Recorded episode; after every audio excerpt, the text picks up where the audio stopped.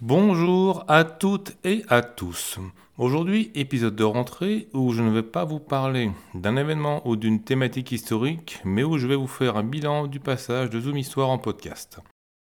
Si vous ne le savez pas, jusqu'à début 2023, Zoom Histoire était principalement une chaîne YouTube. J'avais fait une vidéo en tout début d'année où j'annonçais que la chaîne YouTube devenait un podcast audio.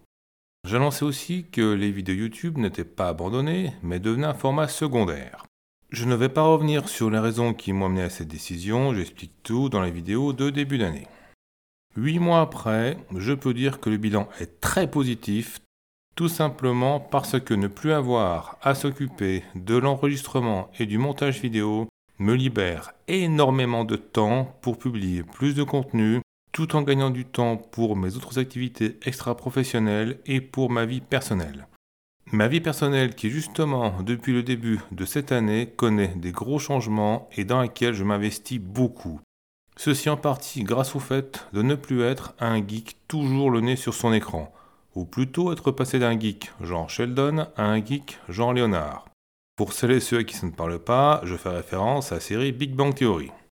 C'est vrai que pour les vidéos YouTube, j'avais fait l'erreur d'utiliser un logiciel de montage très complet mais assez complexe et donc lourd et lent à utiliser. Je n'avais pas non plus de modèle prédéfini de type de vidéo, ce qui fait qu'à chaque enregistrement, je tâtonnais pour savoir comment j'allais monter ça. Bon bref, on va pas refaire la roue.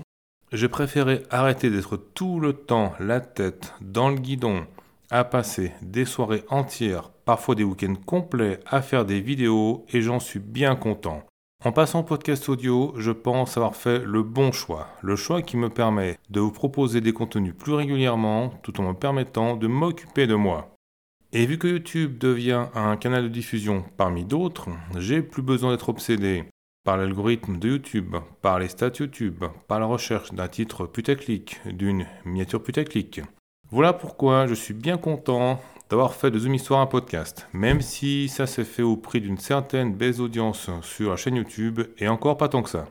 J'ai toujours des nouvelles personnes qui s'abonnent, et puis il y a des podcasts d'histoire assez influents comme Passion médiéviste ou Taquet en histoire, dont la version YouTube a pas plus, ou en tout cas pas beaucoup plus d'abonnés et de vues que Zoom Histoire. Donc pour moi maintenant, plus de courses à audience sur YouTube et c'est une vraie hygiène pour l'esprit. Ça explique pourquoi cet épisode bilan d'aujourd'hui est de l'audio, pas de la vidéo.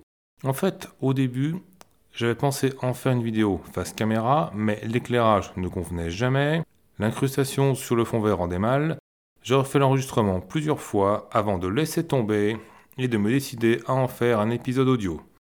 Je n'ai pas chez moi un coin consacré spécifiquement à l'enregistrement vidéo avec tout le matériel préinstallé et que je n'aurai plus qu'à brancher. Donc quand je pense faire un enregistrement vidéo, ça veut dire choisir le lieu et l'heure adéquate.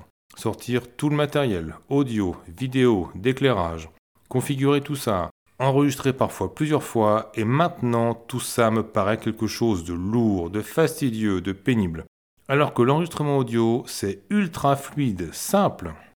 J'allume mon PC portable, j'y branche mon micro Blue Yeti, j'installe mes panneaux acoustiques, je lance le logiciel Audacity, le tout en 5 minutes, grand maximum, et c'est parti pour l'enregistrement.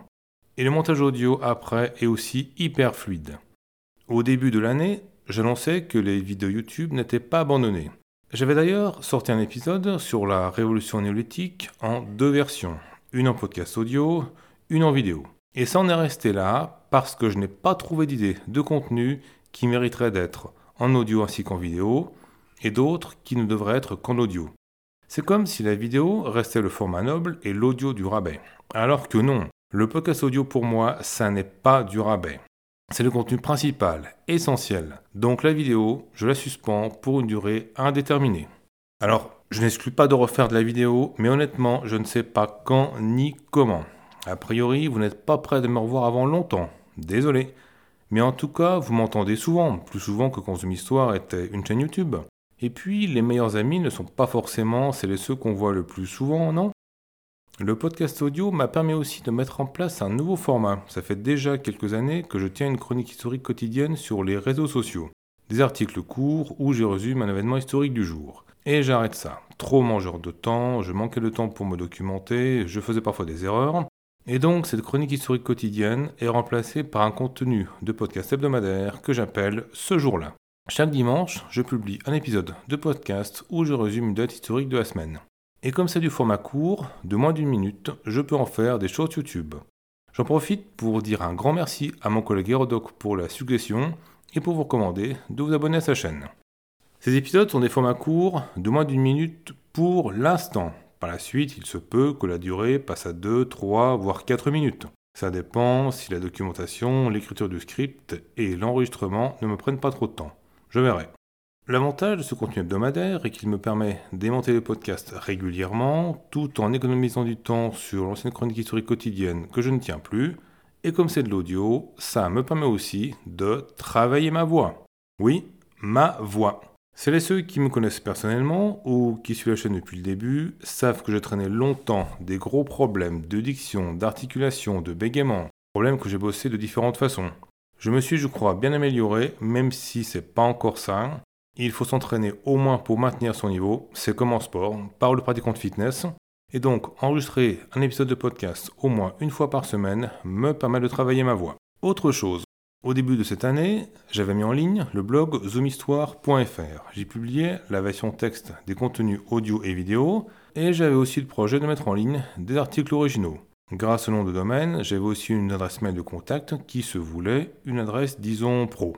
Seulement, je n'ai jamais trouvé des idées d'articles de blog qui devraient être en version texte uniquement et pas en version audio. Et puis, pour l'adresse mail qui se veut pro, bon, pas mal de chaînes YouTube ou de podcasts très influents, avec beaucoup d'abonnés, ont souvent comme adresse mail de contact une simple adresse Gmail.